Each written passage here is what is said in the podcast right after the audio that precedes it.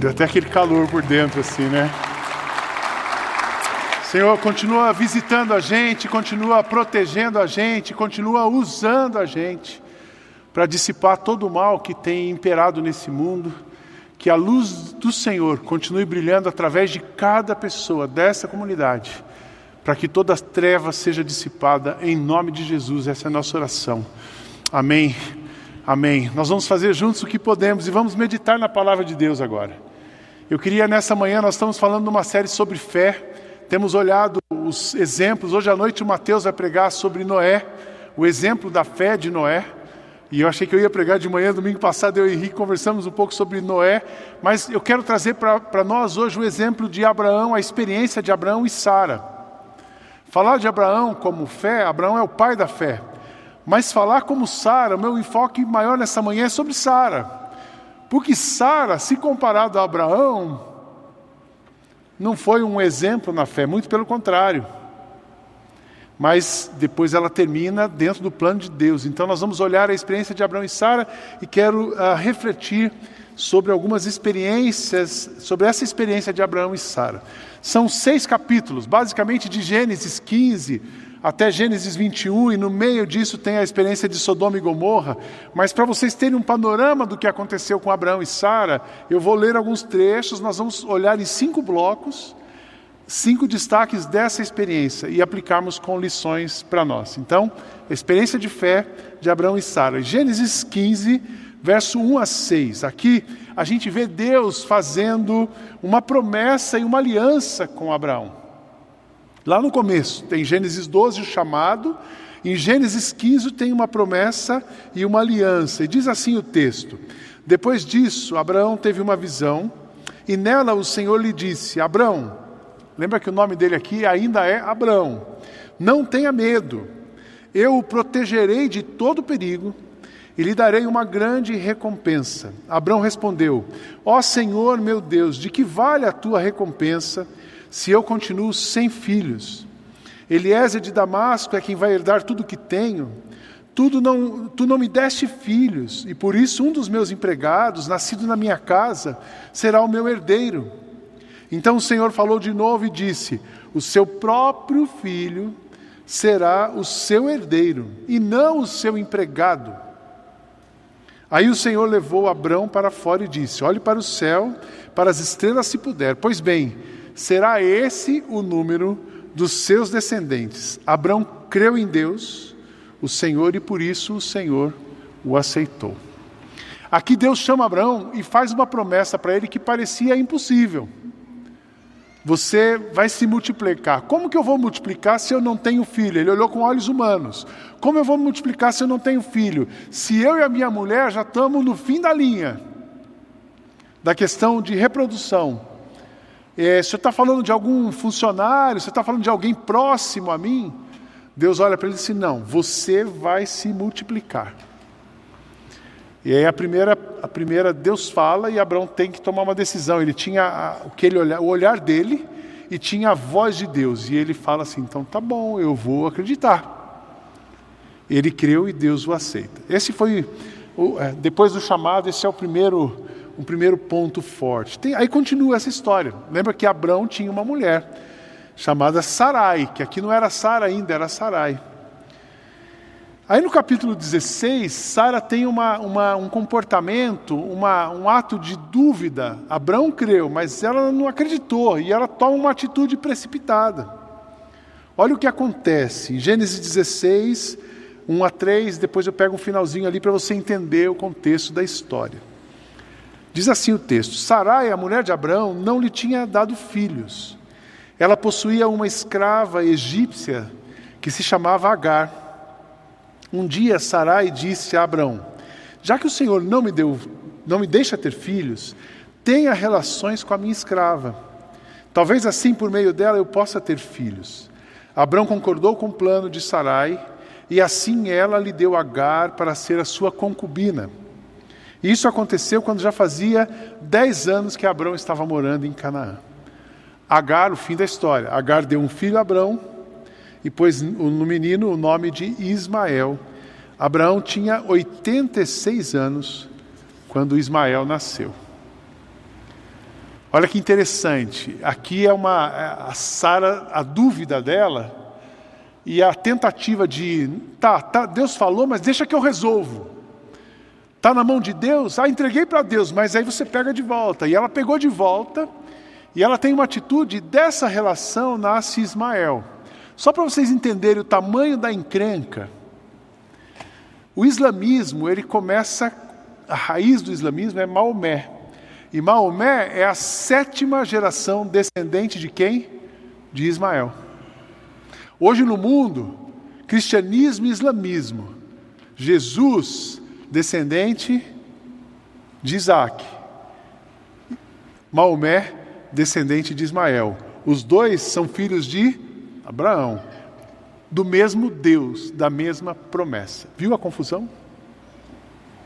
O tamanho de uma encrenca que uma ação precipitada da Sarai colocou a humanidade, o mundo. Mas não colocou Deus nessa confusão.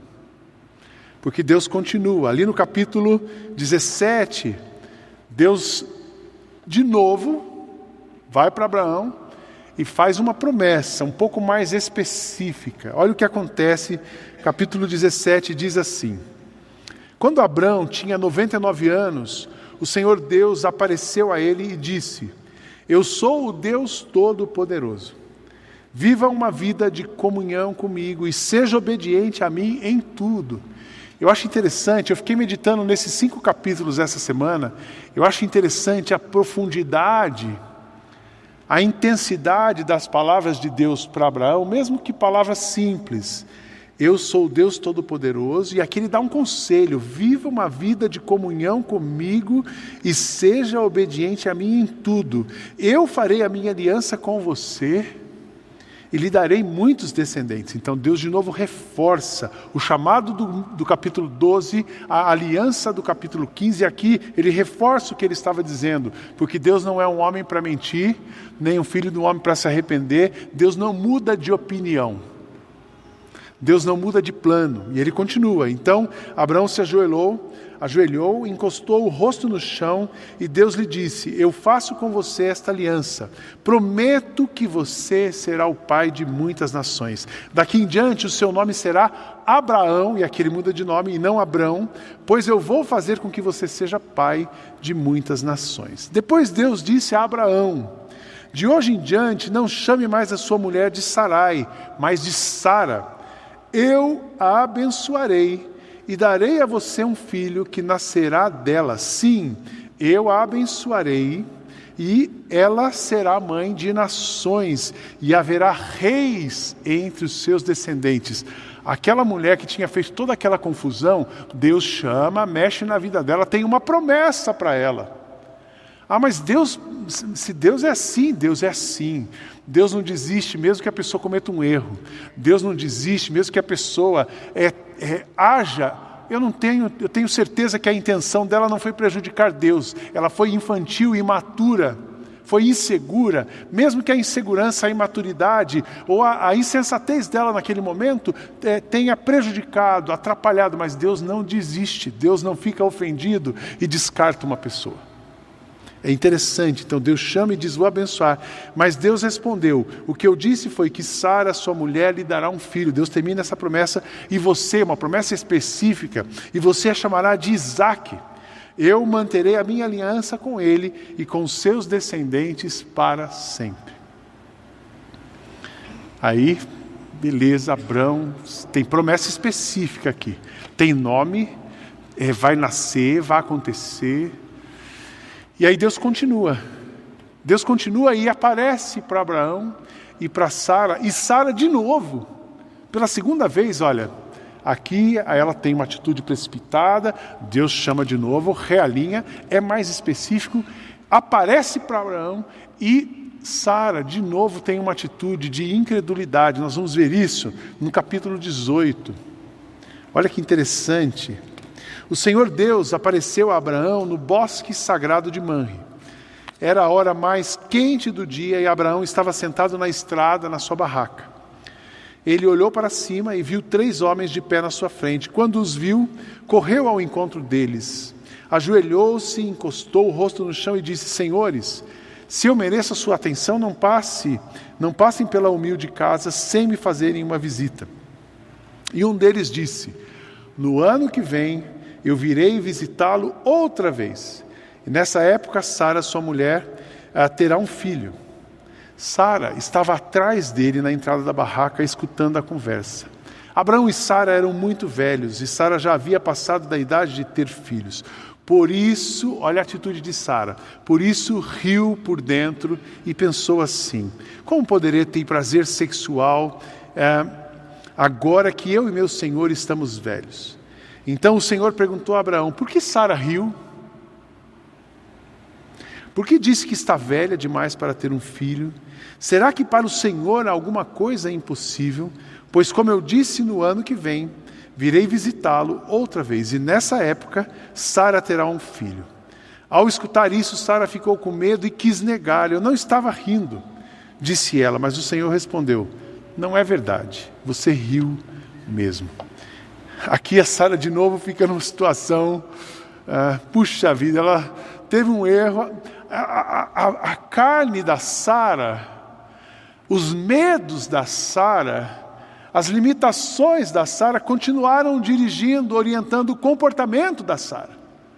E não deixavam que ela acreditasse naquilo que Deus estava dizendo, não deixavam com que ela acreditasse naquilo que Deus estava especificamente mostrando. Por quê? Porque ela ficava sendo dirigida por ela mesma. Essas lições aqui são profundas para nós.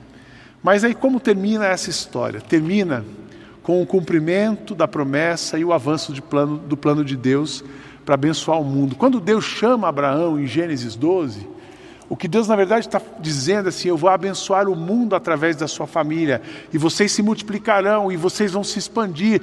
A bênção de Deus vai se expandir no mundo através de você. Então Deus não parou o plano dele. Essa bênção se completa com Jesus, com Deus encarnando e Cristo entre nós, como o Beto aqui não tem mais sacerdote e filhos de Deus, somos todos iguais, ligados em Deus, filhos do mesmo Pai. Isso é promessa, isso foi prometido. Então Deus aqui no capítulo 21, ele termina, conclui a promessa quando nasce Isaac. Diz assim: De acordo com a sua promessa, o Senhor Deus abençoou Sara, ela ficou grávida. E na velhice de Abraão lhe deu um filho. O menino nasceu no tempo em que Deus havia marcado, e Abraão pôs nele o nome de Isaque. Quando Isaac tinha oito dias, Abraão o circuncidou, como Deus havia mandado. Quando Isaac nasceu, Abraão tinha cem anos. Forte o velhinho, né?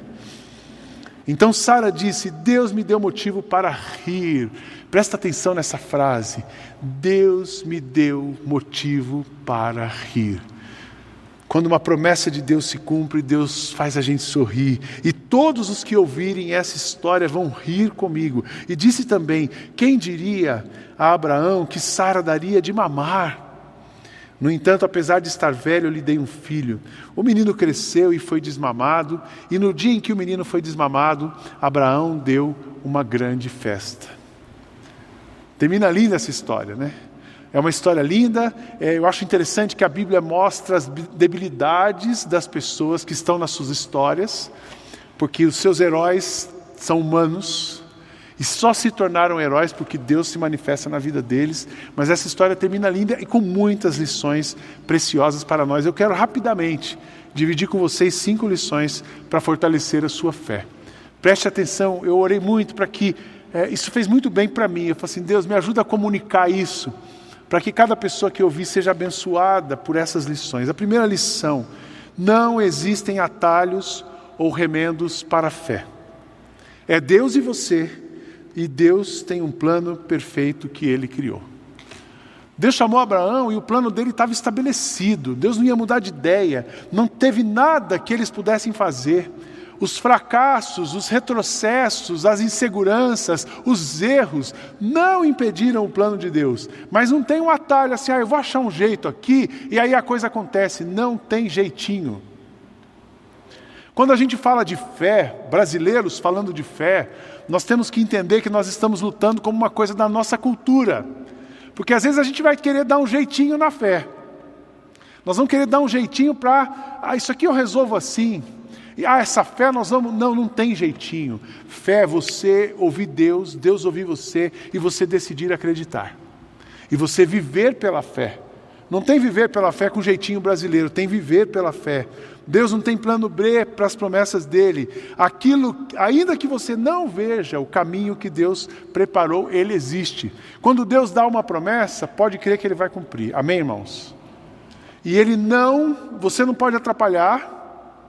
Mesmo que você faça uma besteira, você não, Deus não muda o plano dele por causa de você, por causa dos seus erros. Mas Deus também não deixa de cumprir o plano na sua vida por causa dos seus erros. Ele chama você ao arrependimento, ele chama uma vez, ele chama duas, ele chama três, ele vai trabalhar em você, ele vai te ensinar, ele vai te espremer, mas o plano para abençoar a sua vida vai acontecer. Não podemos esquecer disso. Sua fé é fruto do seu relacionamento com Deus e relacionamento, relacionamento não existe relacionamento sem problemas. A gente se relaciona com Deus e a gente vai, todo ser humano vai ter um momento de fraqueza, inclusive eu e você. O Marcos Gladstone, o pregador santo aqui, tem momento de fraqueza, não tem? O Beto, o Beto é o nosso golden, é assim, belezinha, tem momento de fraqueza. Qualquer pessoa tem momento de fraqueza. Mas Deus é forte, constante, suficiente para nos chamar de volta, nos fortalecer, nos refazer e manter o plano dele. Então não tem atalho. Se você quer viver pela fé, tem um caminho para você viver pela fé: a completa rendição a Deus. Não é o que você faz, não é o que você sabe, não é o que alguém pode fazer por você, mas é a sua entrega, é a sua rendição. Sabe o que significa total entrega a Deus? É o reconhecimento de que você é completamente impotente para resolver uma situação, para fazer a coisa acontecer, para mudar uma situação. Nós somos impotentes, mas Ele é poderoso. Amém, irmãos? Isso é fé. Isso é fé. Então não existe atalho. Deus prometeu, aí ah, eu vou dar um jeito, eu vou começar a pensar. Não tem atalho. Não tem atalho. A gente, com a nossa inteligência, pode cooperar com Ele. A gente, com a nossa inteligência, pode decidir obedecer. A gente, com a nossa inteligência, a gente pode se render. E é isso que nós precisamos fazer: render completamente a Deus. Crer completamente naquilo que ele diz. Como é que as pessoas irão pedir se não crerem nele? E como crerão se, a, se, não ouvirem a mensagem? E como poderão ouvir se a mensagem não for anunciada? E como é que a mensagem será anunciada se não forem enviados os mensageiros? As Escrituras Sagradas dizem como é bonito ver os mensageiros trazendo boas notícias. Mas nem todos aceitam a boa notícia do Evangelho. Foi Isaías quem disse: Senhor, quem creu na nossa mensagem? Portanto, preste atenção nisso: a fé vem por ouvir a mensagem, e a mensagem vem por meio da pregação a respeito de Cristo. Se você precisa de um caminho para fortalecer a sua fé, é você ir para Cristo, crer em Cristo e se render completamente a Cristo. Esse é o caminho da fé. Segunda lição que a gente aprende aqui, preste atenção, a sua ansiedade, eu quero falar isso para você. A sua ansiedade em resolver uma situação não muda o que Deus planejou para você, mas pode causar problema para você. Essa foi o exemplo de Sara. Deus tem uma promessa para a sua vida. Deus tem uma promessa para a minha vida.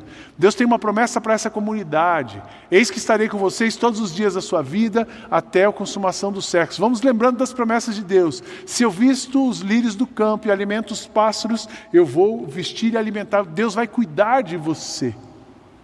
Ah, mas eu passei mal, todo mundo vai morrer. Um dia nós vamos para a glória. Para nós o morrer é Cristo e o viver é lucro. Viver, morrer é lucro, viver é Cristo invertir. Porque até a morte para nós é uma bênção. Porque nós não somos desse mundo. Então temos promessa. E Deus vai cumprir a sua promessa. Não, não precisa ficar ansioso. Muitas vezes a ansiedade faz você abrir mão de, de, princípios, faz você abandonar propósitos. Não abra mão de princípios, não abandone propósitos para chegar a um objetivo. Deus não precisa da sua ajuda, Ele quer a sua entrega e a sua confiança. Deus, ainda que os seus impulsos te levem para a direção oposta de Deus, Ele não desistirá de ir ao seu encontro e resgatar o plano que Ele tem para você.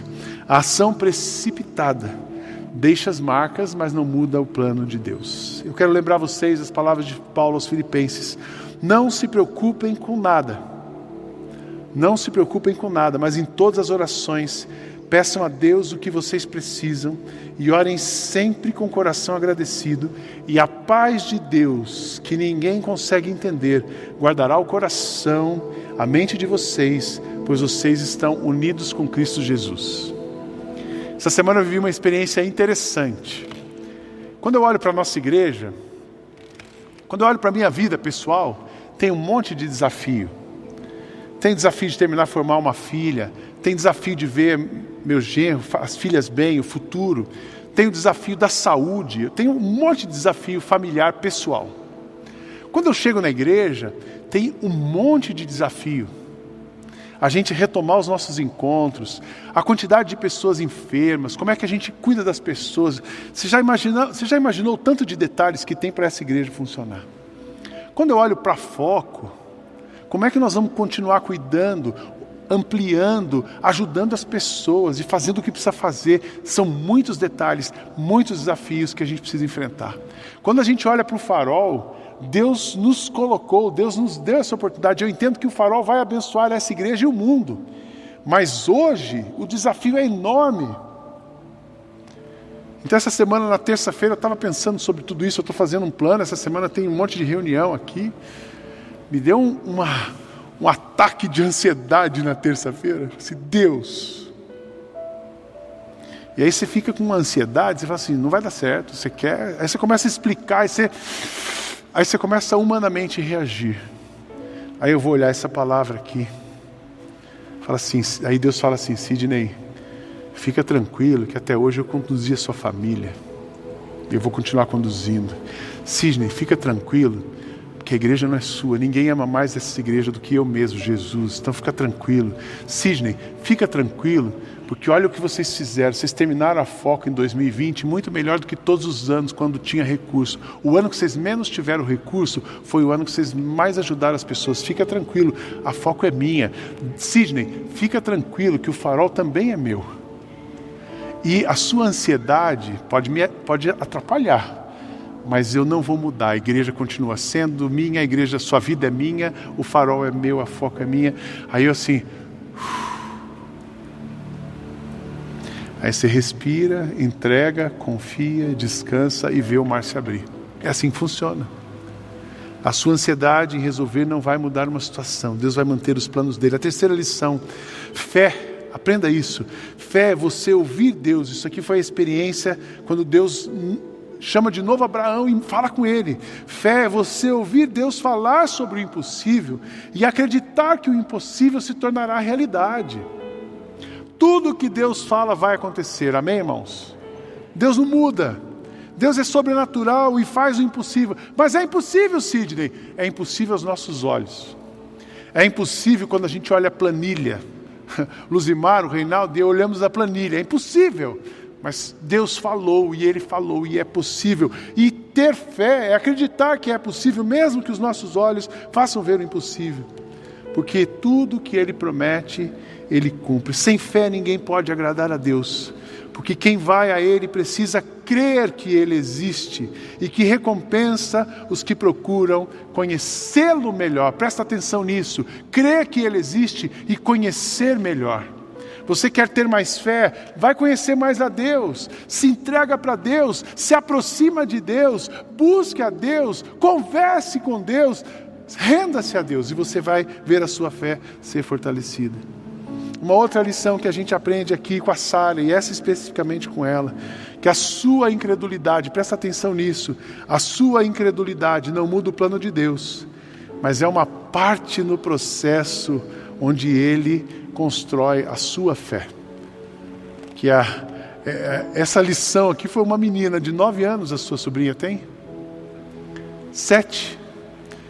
Ela estava ouvindo a história de Noé e aplica aqui porque é o mesmo conceito. E ela ouviu a história de Noé e alguém perguntou para ela: O que, que você aprendeu, Sarinha, né? O que, que você aprendeu, Sara? Uma menina de sete anos. Sabe o que, que ela respondeu? Enquanto Noé construiu a arca, Deus construiu a fé dele. Como assim? Enquanto Sara estava lutando com as suas crises de ansiedade, de impulso, de incredulidade, Deus estava trabalhando o caráter de Sara, Deus estava construindo a fé de Sara. Enquanto Abraão depois teve lá na frente que entregar o filho, aquela experiência toda, tem o filho, Deus pede o filho, Deus estava construindo a fé de Abraão. Enquanto Noé construiu a arca, Deus estava construindo a fé de Noé. Enquanto Noemi e Ruth fizeram aquelas transições de, de países, estrangeiro, não estrangeiro, Deus estava construindo a fé delas. Eu quero dizer para você, meus irmãos, meu irmão e minha irmã, preste atenção nisso. Enquanto você está vivendo as suas dificuldades, enquanto você está vivendo as suas frustrações, quando chega uma dor até você, quando as coisas ainda não aconteceram, aquele tempo de espera pelo qual você tem que passar, sabe o que Deus está fazendo na sua vida? Deus está construindo a sua fé. Amém? Ele vai trabalhando em você. Você fala assim: puxa, quantas coisas você não aprende quando Deus está trabalhando a sua fé.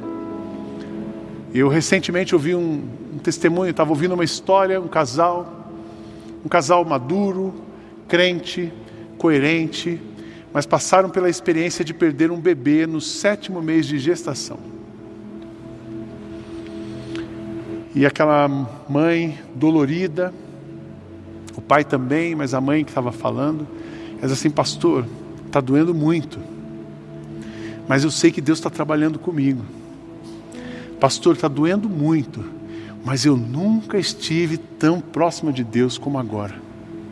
A sua fé é construída nas provações, a sua fé é construída nas dificuldades, a sua fé é construída nos momentos que Deus visita você e resgata você. É aí que a sua fé é construída. E a sua fé é celebrada quando Deus cumpre a promessa. Aí a sua fé é celebrada.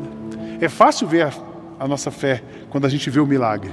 É fácil ver a nossa fé quando o filho nasceu. Que Deus continue abençoando você e que cada momento você reconheça que para Deus nada é impossível. Eu reconheço que para ti nada é impossível e que nenhum dos teus planos pode ser impedido. Ah, Sidney, mas agora nesse momento parece que Deus não tem promessa para o mundo, não. Deus esqueceu do mundo. Nada pode, nenhum dos teus planos pode ser impedido. Deus não mudou de ideia a respeito da humanidade. Deus não está longe, Deus não está distante, Ele está trabalhando a humanidade, Ele está trabalhando a sua vida, Ele está trabalhando a minha vida. Eu queria que você repetisse isso comigo. Nenhum dos teus planos pode ser impedido. Você pode repetir? Nenhum dos seus planos pode ser impedido. Nada é impossível para Deus. E nenhum dos seus planos pode ser impedido. Mais uma vez, nada é impossível para Deus e nenhum dos seus planos pode ser impedido. E por último, a confiança na promessa. A confiança na promessa fará a sua alma descansar e o seu coração sorrir. É tão bonito que termina sorrindo. O filho nasceu, uma mulher com idade avançada amamenta o seu filho, um homem com uma idade avançada cuida de uma criança e o coração dos dois sorri. O descanso que você precisa está na decisão de crer. Deus está no controle. Está difícil, Deus está no controle. Deus tem promessa. O alívio do seu coração brota com a certeza de que Ele fará o impossível. Para Deus não há impossíveis. O plano de Deus realizado faz você sorrir e o seu coração sorrir para o mundo. Nós estamos vendo um milagre nessa igreja. Nós estamos, hoje, hoje eu tomei um café ainda com Luzimar disse assim, Luzimar, esse ano vai ser difícil. O ano passado foi muito difícil. Quando chegou março do ano passado, a gente viu uma dificuldade tremenda. Mas quando chegou dezembro do ano passado, a gente olhou para trás e viu o quê? Como Deus fez milagre, como Deus nos sustentou, como estamos todos aqui, como Deus tem preservado, mesmo aqueles que sofreram dores, lutas, perderam coisas, Deus continua trabalhando, Deus continua cuidando e Ele vai continuar. Deus sorri para nós, para que a gente possa sorrir para o mundo. Esse Deus faz tudo perfeito e cumpre o que promete. Ele é como um escudo para os que procuram a sua proteção. O Senhor é o único Deus. Somente Deus é a nossa rocha. Ele é o Deus que me dá forças e me protege onde quer que eu vá. Ele não me deixa tropeçar e me põe a salvo nas montanhas. Ele me treina para a batalha, para que eu possa usar os arcos mais fortes. Tu, ó Senhor Deus, me deste o escudo que salva a minha vida. O teu cuidado me tem feito prosperar e o teu poder me tem sustentado. Não se preocupe com a velocidade do vento, não se preocupe em acelerar, mas se preocupe em alinhar as velas. Alinhe as suas velas e tenha fé no comandante. O nosso barco não está desgovernado. Deus é o nosso comandante. Deus é o comandante que quer dirigir a sua vida. Deixa Ele dirigir a sua vida. Alinhe as velas, porque o Espírito vai continuar sobrando sobre você. Amém?